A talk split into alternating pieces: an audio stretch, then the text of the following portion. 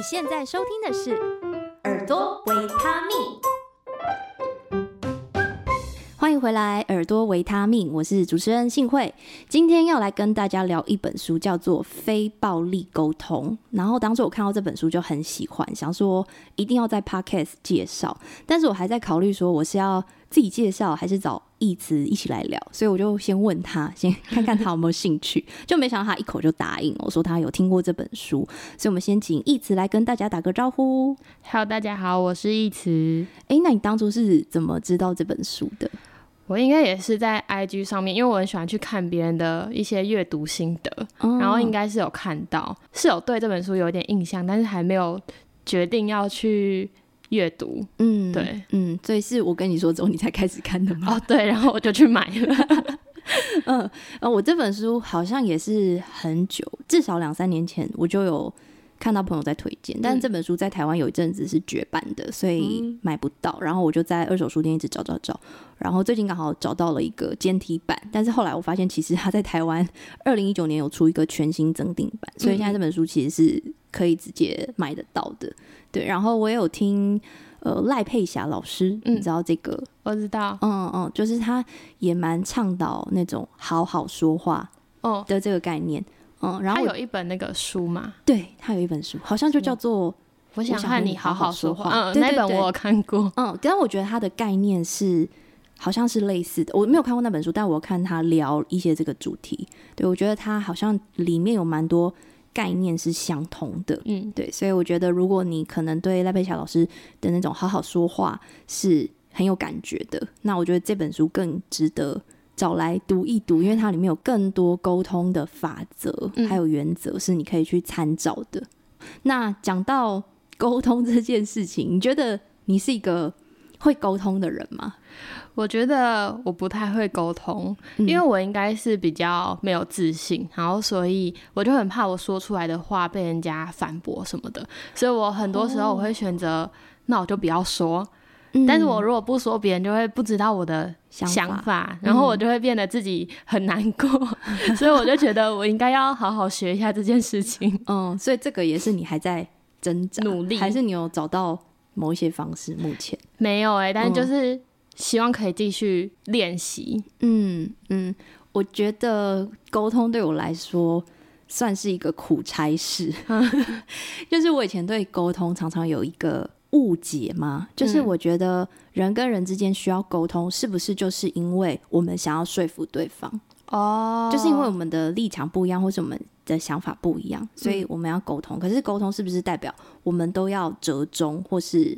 忍让一些东西，这个沟通才会呃顺利的进行。以前以前的我会这样觉得，嗯、然后我就觉得那我不要沟通好了，所以我做很多事情蛮常先斩后奏，哦、就是我可能自己下了一个决定，然后我就觉得嗯好，我要这样做了，然后我就去做了，然后我可能呃之后才会跟身边的朋友或是跟父母讲、嗯、啊，比如说我要换工作好了，我可能就觉得嗯这个工作我不行了，我要换了，然后我先辞职了。然后 我之后才会讲，就是我蛮常先斩后奏的。嗯，但后来我觉得这样好像也不是一个很好的做法，因为你身边的人可能会担心你嘛，什么的。对，对。然后现在因为我开始做一些教学嘛，然后嗯，在教学的领域里面，我就觉得沟通真的非常重要，因为他想要来学一个东西，所以我一定要开始去觉察我的学员他想要什么。嗯嗯嗯，对对对，那我才可以给他。他想要的东西，我才可以解决他的问题，我才可以帮助他进步。所以我觉得沟通这件事，好像是在这几年我才开始认真的练习。对，嗯，然后。等一下，我们再继续讲下去的时候，也可以聊一下说，嗯，那我对于沟通的想法，我可能原本有些既定的印象，然后后来其实读完这本书之后，我觉得有比较释怀。嗯嗯，等下我们可以再继续讲下去。可能很多人是第一次听到“非暴力沟通”这个字，那我们来先讲一下它不是什么好了。好，好，它不是一个说服别人的技巧，对，然后它也不是一种话术，就比如说有那种教你销售啦，或者是教你。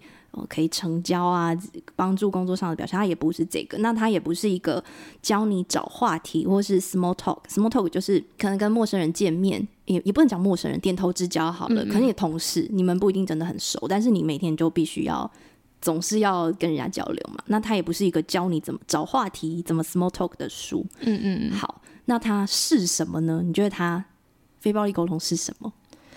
我觉得它比较像是带我们去了解自己需要什么，然后你可以用更好的方式去跟别人说出你真正要说出的话。哦，对，因为、嗯、我觉得你说的这个很好，这个就有回应到我刚觉得沟通好像就是要说服别人，但是读完之后我发现其实没有，我们只是理解彼此的需要。对，对，我的需要跟你的需要可能不一样，可是没关系，嗯，就就至少我们知道这件事情，嗯嗯，对，所以我觉得那个非暴力沟通它是一种沟通方式，然后它适合用来谈话，也适合用来聆听，因为它可以理解。呃，第一个是表达自己的需求，所以你一定要先理解自己的需求，你才能表达。然后你也可以听懂别人到底要什么东西。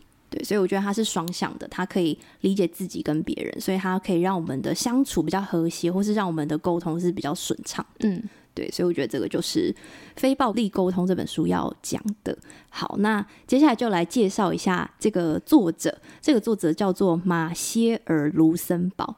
然后我刚刚查了一下，发现嗯，他是一个还在世的作家，因为这本书就是因为它太经典了，然后它全球已经销售超过百万册，然后翻译成三十多种语言，嗯、所以我就一直觉得他可能是一个上一个世代的大师之类的。很久以前，就没有没有没有，人家还健在。然后他是美国威斯康星大学的临床心理学博士，嗯、对，所以他就是透过他自己的研究，还有很多临床的经验。哦，整理出了这个非暴力沟通的模式。那听说美国的微软的执行长，他也会送给每个主管这本书，哦、就是希望可以改善他们企业内部的沟通文化。那就像我们刚刚提到的，啊，就是这本书其实是帮助我们了解彼此共同的感受跟需要，所以让我们可以真诚的表达自己。就刚刚意思有提到，嗯、就是你知道要怎么讲，但是呢，同时你也能够深入的去倾听他人。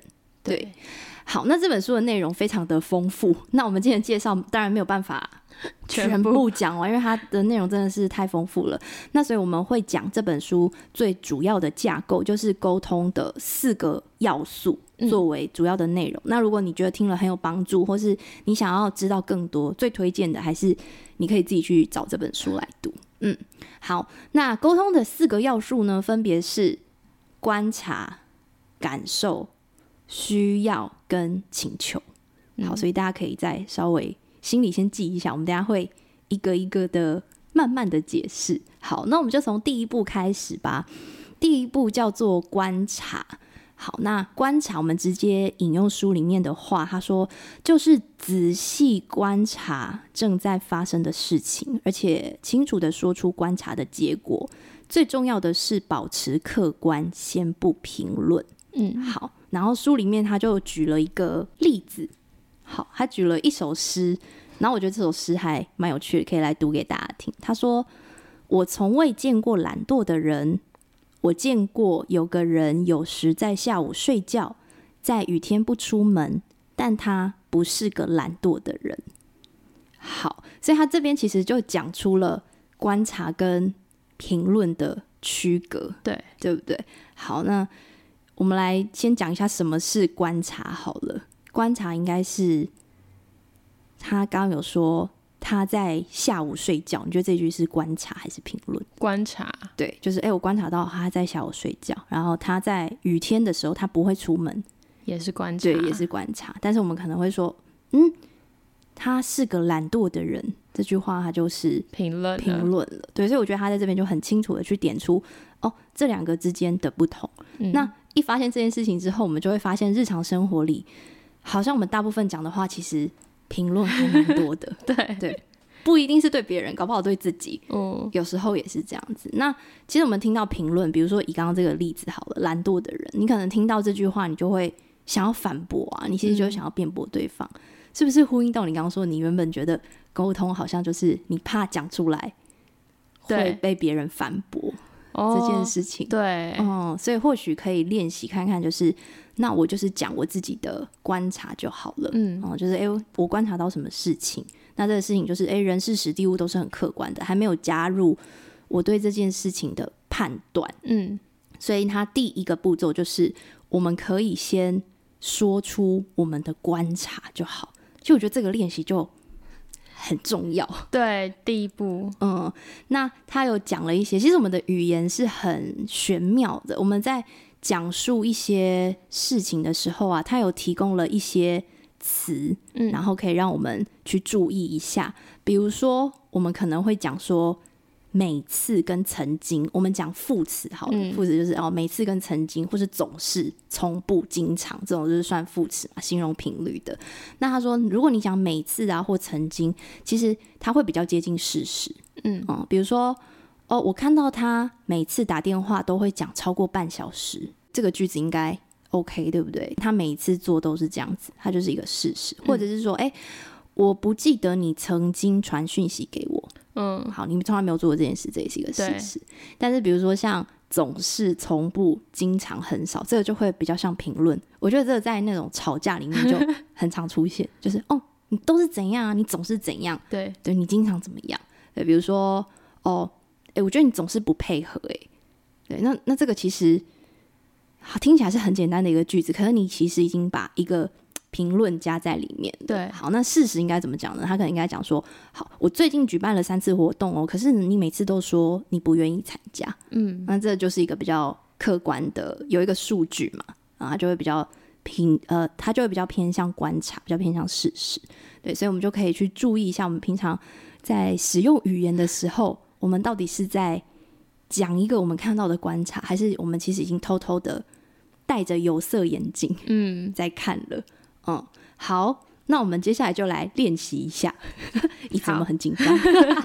哦，这个其实是书里面除了讲理论之外，它也会有大量的案例跟练习。那其实我们是把书里面的练习拿出来一起做，这样子。嗯、好，那所以书里面的第一个练习就是我们来区分观察跟评论。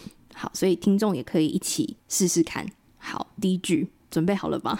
好，第一句是。哥哥昨天无缘无故对我发脾气。评论，哼，你觉得哪里、嗯、哪里有评论的成分？应该是在那个无缘无故吧，就是你没有观察他为什么对你发脾气，嗯、这样吗？哎、欸，对，无缘无故是评论。嗯、对，那他说你可以去描述事实，比如说，哦，哥哥告诉我他生气了。哦，或是我看到他生气，对，或是哦，哥哥用拳头砸了一下桌子，嗯，哦，这就是你认为他生气的原因嘛？对，所以如果你讲无缘无故，他就比较偏向评论。嗯，好，那第二句是开会时经理没有问我的意见，嗯，没有问我的意见，应该是观察吧？嗯，所以你觉得没有是一个事实？对。嗯，对，没错，突然觉得好难哦，真的是吓一跳。对，其实蛮难的耶。就是你刚听完，你会觉得，嗯，对对对，是这样。可是真正去练习的时候，你就会发现有些要想一下。对，好，那我们再来试一个哦。好，嗯，Michael 的工作时间太长了，太长了。哦，评论，嗯。是不是有偷看答案？没有，没有，哎、欸，我没有拿书。嗯，所以你觉得太长了？他应该可以说，呃，Michael 的工作时间是几点到几点，这样吗？嗯，哎、欸，可以，可以。嗯、比如说，Michael 今天工作了十二个小时，嗯、类似这样，那就哦。所以我觉得十二个小时太长了。对对对，嗯嗯嗯，没有错。好，所以这就是非暴力沟通的第一步，你要先确认你说出来的话是事实。观察，对，还是评论？观察就是事实嘛，那评论就是你可能加了一些你的看法，对对对，已经加了一些批判在里面了。那人们听到批判的时候，都是会倾向去反驳。对，抗拒。那其实你们的这个沟通，它是不是就很难？和谐的再往下一步走。嗯，哦，好。那第二个呢？第二个要素叫做感受。好，那感受的这个部分，它在前面它有引用了一个心理学家罗洛梅的说法，我觉得大家可以听一下，因为我觉得这一句话很清楚的叙述感受是怎样。他说：“成熟的人十分敏锐，就像听交响乐的不同乐章。”不论是热情奔放还是柔和舒缓，他都能体察到细微的起伏。我自己的理解，这里的感受，它比较接近我们的情绪。嗯，就是我们现在不管是你心情上或是生理上的感觉怎么样，你可不可以很细致的观察出来？嗯，哦，因为这个我觉得好像也是需要练习的。如果没有练习的话，你可能不太会知道说，哦，我现在的感觉到底是什么？要把感觉说出来，好像也是一个需要去观察的事情。嗯，那我们来讲一下，常常跟感受混淆的东西是什么？叫做想法。嗯，那书里面有举个例子，我觉得也很清楚。他说，比如说这句话就是一个想法。他说：“我觉得我吉他弹得不好。”哦，因为是你自己觉得吗？对对，好，所以这句话其实它就是一个想法。嗯，好，那如果我要讲感受，我要表达感受，我应该怎么说呢？应该说，作为吉他手，我有些失落。或是作为吉他手，我很郁闷；或是作为吉他手，我觉得很烦。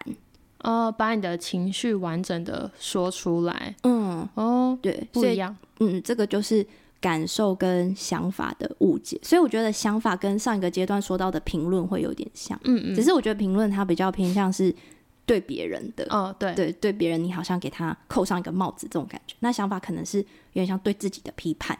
就是就是像他这样子，哦，我觉得我弹的不好，对。可是这就你可能一有这句话的时候，你的感受就是会是很糟糕的。你一这样想的时候，对，那你反而要去抽丝剥茧，先不要给自己扣这个帽子，先去想说，哎，那它的原因是什么？然后去把那个，嗯、呃，可能是让你不好的感觉讲出来就好了。嗯、对。那他书里面有提到啊，他说有些词讲的是想法而非感受，因为有些词汇。有点接近，好，比如说被抛弃，哦，被羞辱，不受重视，得不到支持，这种都是想法哦。比如说，我觉得我被忽略了，嗯，你可能会觉得他好像也有点像感受，可是他是想法，为什么呢？因为被忽略这件事情，它其实是一个判断，而且它是正面的还是负面的，它给你的感觉怎么样不一定。如果我今天是我觉得很想要独处啊，那被忽略不就很棒吗？对，那如果。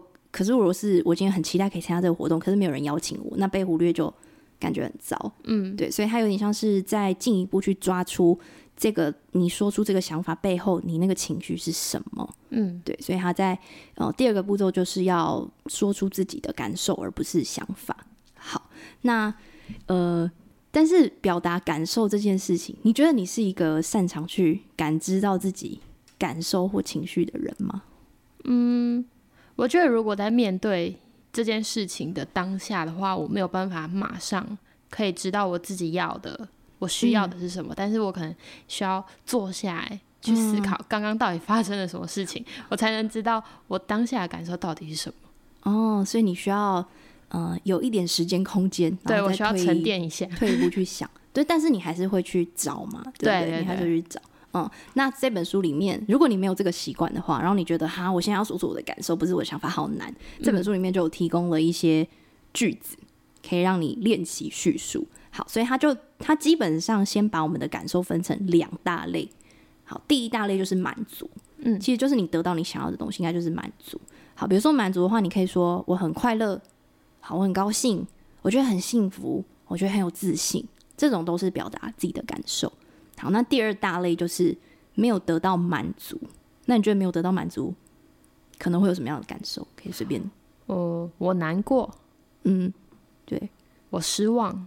嗯，可以，或是我很愤怒。嗯嗯，对，就我很生气。对，这种都算是没有得到满足。对，所以你就可以去练习表达自己的感受。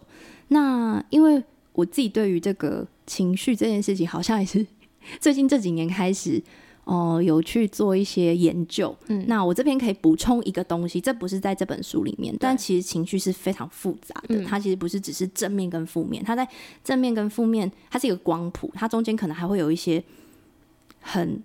矛盾或是很掺杂的感觉。嗯、那有一个，应该也是一个是心理学家吗？不太确定。叫做普拉奇克的这个人，他其实有发明了一个东西，叫做情绪轮盘。就你只要去 Google 打情绪轮盘，你就会找得到。嗯，那它有一张图，就是它会列出情绪的光谱，它会列出除了喜怒哀乐，还会有很多细致的东西，比如说愤怒啊、嫉妒。这种东西，它会把它列得很细，然后去有点像是告诉你认识我自己现在是处于哪个情绪当中。所以我觉得这个是，如果你觉得表达感受对你来说很难，你想要多了解的话，你可以去找情绪轮盘。嗯，好，那我们现在一样要来进行 表达感受的小练习，要来看看这些句子是不是在表达感受。好，OK，好，第一句是我觉得你不爱我，不是，嗯。因为你不爱我，这不一定是一件事实。嗯嗯，这是你自己的想法。想法。嗯，所以你可能可以说我很伤心。嗯，对，或者我很痛苦，这个才是感受。好，那第二个，你要离开，我很难过。是，嗯，因为我很明确嘛。嗯、对，你要离开可能是事实，然后我很难过。嗯，对，就是我的感受。好，下一个。如果你不和我打招呼，我会觉得你不在乎我。不是，你不在乎我，嗯，就不是你的感受了。嗯，这就是一个判断了，对不对？对，你或许可以说：“哎，你没有跟我打招呼，我觉得很孤单。”嗯嗯，可以这样子。好，那最后一个，你帮我的忙，我很开心。是，因为我很开心，就很明确嘛，很明确。嗯，对。很棒，一百分。哎、欸，那我可以问，就是这个感受是不是就有点像是在表达我们的情绪？嗯、如果这样区分，会不会比较简单一点？对，我觉得会。我自己读完的自己的感觉，我也会把感受的分类比较趋向于情绪，就是有完整的表达出我的情绪，而不是说出我对这件事的看法。对。哦，对，好像是这样子。所以你看哦，第一步是那个观察嘛，然后再来是感受，所以都是一个是客观的事实，嗯，然后一个是我觉得怎么样，嗯嗯，所以就是把这两件事情切得很清楚，所以都先没有评论跟判断跟想法。好，对，可以。好，那我们再继续往下哦。所以呢，他说，其实你去表达自己的感受的时候，沟通就会更加的顺畅。那我觉得有时候大家不愿意去表达自己的感受，其实是我自己也会，就是其实你是会害怕示弱，嗯嗯，其实你可能不太想要承认，我现在就是很孤单，对，嗯，但他好像会不想要示弱，但是他说其实有时候示弱是有助于解决冲突的，对，其实你一讲出来，搞不好别人其实就会有同理，因为这些感觉可能大家都曾经有过，对对，所以他就会鼓励大家可以去表达自己的感受，好。接下来就会继续往下延伸嘛。那为什么我们会有感受？那这个作者认为我们会有感受，是因为我们自己的需求没有被满足。嗯，对。那这边还有一个很重要的提醒哦，就是感受是我们自己的。那其实有时候是因为我们自己的需要跟期待，跟他人的言行想法有落差的时候，会导致我们有感受。嗯，所以我们的感受跟其他人的言行想法是有关联的，可是不能把它看成因果关系，不能把它看成说哦，因为你这样做，所以我觉得我怎么样怎么样。嗯，当我们有这个想法的时候，其实我们就踏入了一个误区，就是我们的感受好像是别人引发的。嗯嗯嗯。可是其实是我们如何看待这件事情会。导致我们有这些感受，嗯，就对于一件事情，我们可以有不同的看法。假设举办活动，没有人找我去好了。可是如果我原本就其实就不想去，我搞不好觉得松了一口气，还好你没找我。可是如果说我就很想去，然后怎么没人找我，那我可能就会觉得我被忽略。对，嗯，所以你看，都是外在的事实是同样的，可是你对他怎么反应，才是导致你感受的原因。嗯嗯嗯，对。那所以感受。跟别人的言行有关，可是还是我们还是要对自己的感受负起责任。对，那如果不负起责任会怎么样呢？其实就是现在很红、很红的一个词叫做情绪勒索。呃，有看过类似的词吗？有有有。嗯，你自己有情绪勒索的经 验吗？哎、欸，如果自己勒索别人的话，可能自己也没有发现。哎、欸，你说的很好，对，有可能啊，有可能，可能我们也不知不觉。对别人这样做，哦，所以我们才要现在透过这个练习来了解自己需要什么，然后还有自己的感受。你可能就不太会这样去对别人做。嗯，因为书里面就有讲到嘛，如果我们就是不为自己的感受负起责任，我们都觉得是你害，你害我。好，比如说家长可能就跟孩子说：“哦，你成绩不好哦，所以让爸爸妈妈伤透了心。”哦，所以这样子对小孩，小孩很小，他可能觉得说：“啊、哦，所以你不快乐是因为我。”那我就可能孩子就感到内疚，所以他会调整行为来配合爸爸妈妈。对对，那这样其实就是孩子会觉得我要为别人的感受负责。嗯嗯，嗯，对对。那其实越长越大，这就会变成情绪勒索，就会觉得说，哦，那你长大之后你没有做什么，你没有做什么工作，或者你没有怎么样，好，那我就会觉得怎么样。那所以这样子的。关系好像就会一直存在，就是不健康的关系。嗯嗯嗯，对，所以这个就是我觉得这也是可以呼应到现在 很很流行的这个情绪勒索。好，所以第三步非暴力沟通原则，第三步需要，我觉得第一个是去理解自己的需要。你会有这样子的感受，其实是因为什么需要没有被满足。那同时你也可以聆听他人的需要，就你发现，哎，他现在在这个情绪里面，或者他现在有很多的想法，是为什么？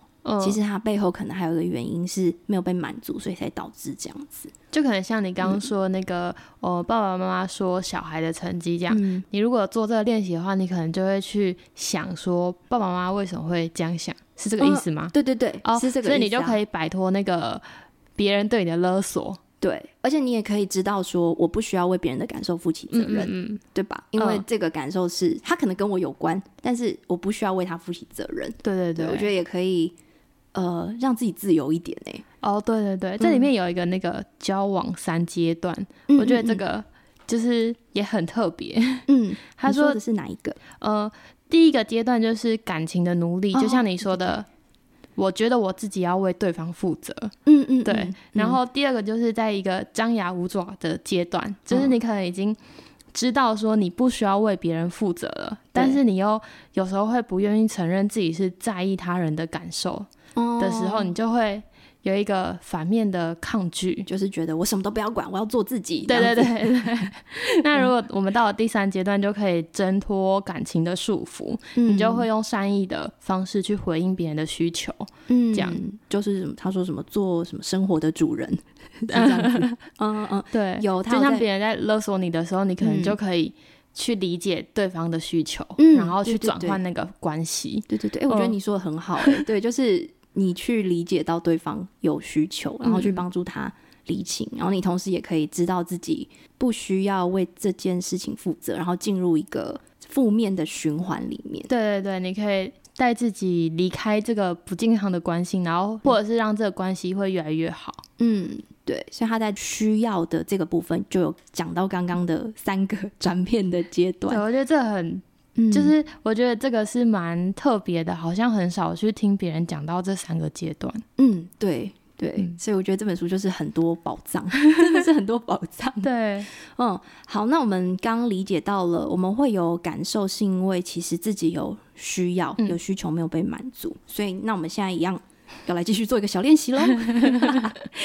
好，在这个练习里面呢，我们来试着理解看看发言者。是否对自己的感受负责？OK，好，我们现在已经知道怎么表达感受了。对对，那可是我们现在要知道说，哎、欸，这个感受我有没有对我自己的感受负起责任？还是我是好像有点把它怪到别人头上的这个感觉？哦、好，好，那我们来试试看第一句哦。你把公司机密文件放在会议室，太令我失望了。我不负责，嗯，原来是怪对方这样做。嗯，对，这个会不负责。那他应该要怎么讲？怎么调整？他可以说：“你把公司机密文件放在会议室，我很失望，可以吗？”前面是事实，嗯，对对，你把东西放在会议室，然后我很失望，是我的感受，嗯。好，那我的需求是什么呢？因为我希望重要的文件能够获得妥善的保管。哦，对对对，嗯，那这样就是一个很清楚的、很清楚的叙述逻辑。嗯嗯嗯，好。那我们再试试看下一句哦。他说：“你这么说，我很紧张，我需要尊重。我需要尊重，嗯、我需要得到你的尊重，这样吗？嗯，哦，嗯，不负责吧？哦，你觉得是不负责？这个这一题好难哦。对，蛮难的诶。嗯、好，没关系。那你觉得不负责的原因是什么？我想一下哦。嗯、我需要尊重。哦、呃，因为你这样做，害我觉得我没有被尊重到。”哦，嗯，可是他其实好像没有这么说。哦，对，他是说你这么做我很紧张。他其实没有说你，他其实很明确的表达了他的情绪。哦，那这是负责的。对，这是负责的。在这个书里面啦，他说他是把这一句归类成负责的。嗯，但是确实，我觉得可能我们在想的时候，他好像没有那么绝对。对，因为像刚刚一直可能会觉得，我需要尊重这句话可能。不够明确，对不对？你会觉得这句话好像还是有点模糊，对，有点模糊。所以呃，在这本书里面，它是归类是负责的。那我们从结构上来看好了，你这么说。就是可能对方说了一段话，好，不管是什么，但就是你你这么说，然后我很紧张是我的感受，我需要尊重是我的需求，嗯，就在这个架构里面看起来他是有对自己负责的，但或许我们自己在表达的时候，可能我需要尊重这一句就可以让他再更具体一点，比如说我需要你事先告诉我之类的，我想要先被知会这种，哦，他可能会更。具体哎，这个其实是刚好是下一个下一个步骤要讲的哦、嗯。但没关系，我们先继续往下哦。好，那我们再试试看一题哦。他说：“你来的这么晚，让我很郁闷。”不负责啊？嗯，因为让我对哦，所以我知道那个关键是什么了。只要就是让我或是太令我啊、呃，这种好像都是不负责。就你的行为让我产生这个感觉，对对对对对，你把它看成因果关系就不负责。对，但如果你只是。没有没有让啊，或是令我啊，你只是就是表达的话，嗯，那就 OK。对，嗯嗯嗯，好。不过没关系，我觉得刚刚那个那一题刚好可以引出下一个阶段。好，那总之在需要的这个阶段里面呢，啊嗯，我们要去练习说出自己的需要，而且对自己的需要负起责任，对自己的感受负起责任。嗯哦，然后说出需要的时候呢，其实其他人是。比较有可能做出积极的回应的，因为别人就知道你到底要什么，嗯嗯，就不会落入一个好像口水战，对，对开始批评对方啊，评论对方，那这个沟通其实就没有结果，嗯，对，那这就刚好可以接到沟通四要素的第四个，最重要的就是请求。好，知道了需要之后，我们需要说出我们的请求，嗯，那这里的请求呢，他说就是你要清楚的。告诉对方需要做什么，嗯，好，是需要哦，因为这里会有一个误区，误区就是我们常常希望他人不要做什么，对，对，我们常常说哦，我觉得你不要再怎样怎样了，嗯嗯嗯，可是这就是会令人困惑，那不要怎样，那所以我要怎样？嗯，就是你没有很清楚的说出你的请求是什么。哦。那书里面有举了一个例子，我觉得蛮贴切的，就是有一个太太呢。他就请先生跟先生说：“哦，我希望你少花一点时间在工作上。”嗯嗯嗯。OK，感觉好像有说出具体的请求。对。然后呢，结果呢，先生就说：“哦，好，少花点时间工作上。嗯，那好，那我他就跟老婆说：那我去报名了一个那个高尔夫球的课程，然后那多去运运动嘛，对身体不错。”嗯结果老婆还是不开心。那其实他真正的需求是什么？他真正的需求是：哦，我希望你至少可以有一个晚上在家陪我跟孩子。嗯，哦，所以这是具体的要对方做什么。嗯，所以这样这样子，这个沟通才是有效的。对，嗯，所以呃，你说出你的请求，可以明确你们的谈话跟沟通的目的。那这里又有提到啊，请求。跟一个东西有可能会混淆，就是命令。嗯嗯，这里的请求是我们就很具体说出我们想要对方做的事情。可是如果你说出的这一件事情背后会有一个但书，就是如果你没有得到满足的话，你就想要批评或指责别人。嗯，或是你刚刚我们上一个阶段提到，你想要利用内疚让对方内疚来达到目的，那这就是命令，这就不是请求。嗯对，所以请求只是很清楚的去厘清自己的想法，以及希望对方做事。那对方要不要这样做？这有可能他不要，可是这就是你们非暴力沟通可以再继续下去。对，你可以再理清，哎，他不要这样子，那他的需求又是什么？嗯，对，所以他这个阶段他会一直重复，一直重复。哦、嗯，所以在请求的这个阶段就要认清楚，我们要说出要做的，嗯、然后而且这个请求不能有但书，就是你不能就是批评啊、指责，不能哦，你不这样做的话，我就怎么样怎么样。好，这样也不行，它就变命令了。对，好，那所以我们接下来要来做最后一个小练习，就是提出明确请求的练习。我自己在做这个练习的时候，嗯、花了很久时间，这是这四步骤里面，我觉得最难去分辨的。嗯，你觉得、那个、最容易混淆？嗯，你觉得那个难点在哪里？要去很仔细的看出说这句话的人，他他有没有希望对方。呃，应该是什么？哦、他有没有隐藏的意图？对对对，就是他有没有虽然说出了这句话，但是他其实里面有藏着一些，他一定要别人做到这件事情。嗯嗯嗯嗯嗯，对，我觉得这个真的是最常出现冲突的地方，嗯嗯，尤其是有权力关系的时候，比如说上司对下属，或是父母对小孩这种，嗯、就其实他已经有一个，或者老师对学生这种，已经有一个权力关系存在的话，我觉得就更容易会混淆。对，因为你在社会上，你跟别人一定是会有不同的关系，所以如果你在上述提到这些关系里面，我觉得就要更注意你是不是 利用你自己的优势嘛，嗯、就是你可能稍微权力地位比较高的这个位置去，好像是命令。对对对，对，我也觉得这个有一些 还蛮难的。好，所以我们一样可以一起来练习看看哦。他说呢，我们现在听到这些题目啊，哪一些句子是提出明确的请求？嗯，其实就是说是请求，不是命令啦。我觉得好，那我们来试试看第一句哦。我希望你理解我。请求，嗯，你觉得是请求？又有一点觉得是，他又有一点好像是你一定要理解我。对哦，哎，他还有他还有一个要注意的事情哦，就是他是不是有提出明确的请求？哦，就是他他的请求有没有很明确？嗯嗯嗯，那这个应该不是，不是哈，因为你理解我，感觉你没有说你要别人怎么理解，或者是你需要什么东西？对对，所以理解是有点。模糊的，他虽然好像有提出请求，可是他并不明确。嗯，嗯，对，所以在这个里面，呃，在这句话里面，如何让它变得更清楚呢？比如说，你可以跟对方重新确认，他在请求这个步骤有提到，就是因为有时候我们可能讲了之后，你不确定你提出的这个东西跟对方理解的有没有一样，嗯，嗯，所以你其实是可以要求对方提出反馈的。对，所以你可以问对方说：“哎，你可不可以跟我讲说，你认为我刚才说的话是什么意思？”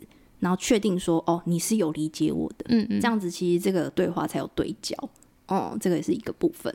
好，那再往下一题来试试看哦，有没有提出明确的请求？请告诉我，在我做的事情中，你最满意的是哪一件？有，嗯，这个蛮明确的，对，所以所以如果你要提出请求的话，你就可以参考这个句子哦。好，那再下一句，我希望你更加自信。没有，哦、嗯，自信有一点。不知道是什么东西，对，太抽象了。Oh. 或者是你可以建议他说：“哎、欸，你要不要去，比如说参加一些人际交流的培训啊，或是看一些相关的书啊？这种可能稍微明确一点。”对对对，自信是有点模糊。嗯，好，那在最后一个，不要再喝酒了。为什么？这就是命令了吧？对啊，这个这个很明确。对，因为这一句话就是：“哎、欸，我不希望你这样做，你不要再这样，好不好？”对，因为它就不是一个。呃，因为请求是要对方做什么，嗯，对对对，所以这句就嗯，可能不是那么好。那该怎么办呢？可是你如果觉得说，可是我就是觉得喝酒对他身体不好啊，我就是希望他不要再这么做啦。那嗯、呃，这边就建议说，那你们要再回到上一步去确认，上一步是需要嘛，哦、对不对？对，所以你可以问他说，哎，那你可以跟我讲说，喝酒它满足了你什么样的需要？嗯，对，那是不是有其他方法可以去满足？那你就不需要透过喝酒这个手段来满足了。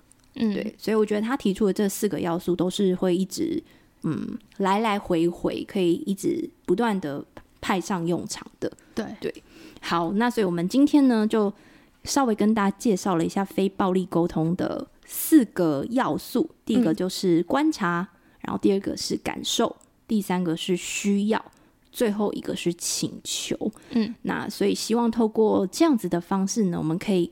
真诚的表达自己，对然后也可以理解他人的需要，然后去达到一个比较和谐、真诚的关系。嗯嗯，那其实这本书它后面还有蛮多章节的，那其中有一个部分是一直觉得很有感的。哦，对对对，嗯、他就是在用非暴力沟通来表达你的赞赏跟感激。嗯，因为有时候我们可能会看到一个人做的很好，就说嗯，你很棒。对做的很好，嗯、但是呃，为什么他做的很好？为什么你觉得他很棒？你都没有告诉他。作者把这一类的对话归类成是一种背离生命的沟通，也就是说，说的这句话的人，你可能是字面上是在赞赏他，嗯、但是呢，你是用一个裁判者的角度的感觉。哦就会听起来有点像是高高在上吗？对对对，比较高这样子。嗯，那它里面就有提到，也是有三个要素。嗯，就是说我们在表达的时候，我们可以说出他做了什么行为，让我们得到了什么。嗯，对。然后我就有做一个范例，然后这范例就是以我们上一集节目，就例如你可以说，哎，我听了你上一集做的睡眠顾问分享的那一集节目，嗯，就是很明确的说出你做了什么东西嘛，嗯，然后再来就是说，呃，我们的需要被满足之后，你产生了什么感受？嗯，我听了这一集节目之后，让我觉得我充满了希望。嗯，然后为什么我们会因为这个得到这个满足呢？是因为我更知道要如何去照顾刚出生的宝宝了。嗯，这样子，那你很明确的讲出了对方做了什么事情让你得到满足的话，嗯，这样子对方他其实也可以很完整的接收到，然后他就可以收下这个赞美。嗯，因为有时候如果别人跟你说，哎、欸，你做的很好，嗯，那那你会怎么回答？对，就我觉得会很难的，尤其是在华人的文化，哦，因为我们通常都很。好像很对于要谦虚一点，对对对，要谦虚。就对于赞赏，我们就会觉得哦，怎么办？怎么办？我现在该怎么回答？嗯、就我没有没有没有，对对对对对啊，没有没有，我做的很烂啊，类似这样。对对对，他就有提出这个，就让我想说哦，所以我们很常在跟别人说话的时候，我们只是表达一个直述句，然后没有去讲到为什么，嗯、所以别人也不知道要怎么。回应，对，要怎么回应？嗯，嗯，所以我觉得这个就是战场关系是蛮不错的一个学习。对，嗯，哎、欸，其实你刚刚这样整理啊，我觉得我听你讲完之后，我觉得他跟前面他提到的那个要素好像还是有关联的。对对对，第一个就是观察嘛，嗯，观察就是比如说像你刚刚说的，你就说出了一个事实，嗯，哦，就是上一集什么什么内容就是事实。然后，呃，我感觉怎么样？对对，我觉得很很快乐，或者很很，我觉得很满足。然后，因为我的需求就得到了什么什么样子的改善。对，而且他其实也是有扣到前面他提出的那些要素。对对，对。然后这样讲完，确实，我觉得我听你讲完就觉得哇，我好像做了一件对别人有帮助的事情，所以那个心情好像就还蛮好的。嗯，对。那如果你只是跟我说，我觉得那集不错啊，我觉得很棒，那我可能就会。想说，嗯，这会不会是场面话？哦，对对对对，会不会是说，嗯，真真的吗？你你真的这样想吗？我觉得我啦，我自己心里我可能就会有一点点犹疑，嗯、对。但是如果你讲出了一个很完整的东西，我会感受到，我会感受到说，嗯、哦哦，原来是这样子。然后我也会知道说，哦，原来我做这件事情是有价值的。对对对，嗯嗯嗯。所以他有提到这个表达感激的方式，嗯，嗯，我觉得这个还蛮适合，还蛮适合华人的。对对啊。好，那今天聊了蛮多的，然后我们彼此也都有分享，我觉得还蛮不错的。因为每次我要讲书的时候，其实一方面我是非常痛苦的，因为因为你如果自己看，你看一遍就算了，对。然后如果我要讲的话，就是你知道我要花时间，因为我要整理，然后我要做笔记，然后我要去想说这么多东西我要介绍什么。可是我每次做完，我都还是觉得，嗯、呃，对我自己来说是有帮助的，嗯、因为我再整理一次，我就会。更知道这个书的架构，然后更知道就是他要怎么把它用到生活里面。对，所以我觉得嗯还是蛮值得的。然后我觉得如果你一辈子只想要看一本沟通的书，这个评价会不会 这话会不会说得太重了？因为市面上很多沟通的书，然后其实我也看过蛮多的，就是什么什么呃如何跟陌生人聊得来，或者有很多亲子对话什么这一这一类的。其实我觉得它的原则真的都不会。脱离这本书要讲的那些要素，嗯嗯，所以我觉得，如果你一辈子只要看一本的话，你就一定要从这一本开始看，因为它就是讲的是最根本的核心，然后他把那个架构很清楚的提出来，然后而且还有很多的实例，嗯，因为他这个作者他是有带很多那种工作坊，或是他的工作就是在帮人家调停协调一些事情，他就会去举例，所以我觉得还蛮好的，嗯。